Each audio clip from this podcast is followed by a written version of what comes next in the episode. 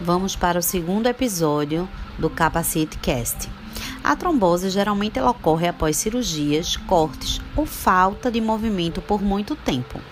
Ela é mais comum em pacientes que passam por procedimentos cirúrgicos, ortopédicos, oncológicos e ginecológicos.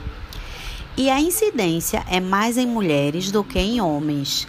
Em relação à faixa etária, ela ocorre entre 20, 20 a 40 anos. A incidência de trombose é um pouco maior também em mulheres devido à exposição de fatores de riscos, como anticoncepcionais e gestação.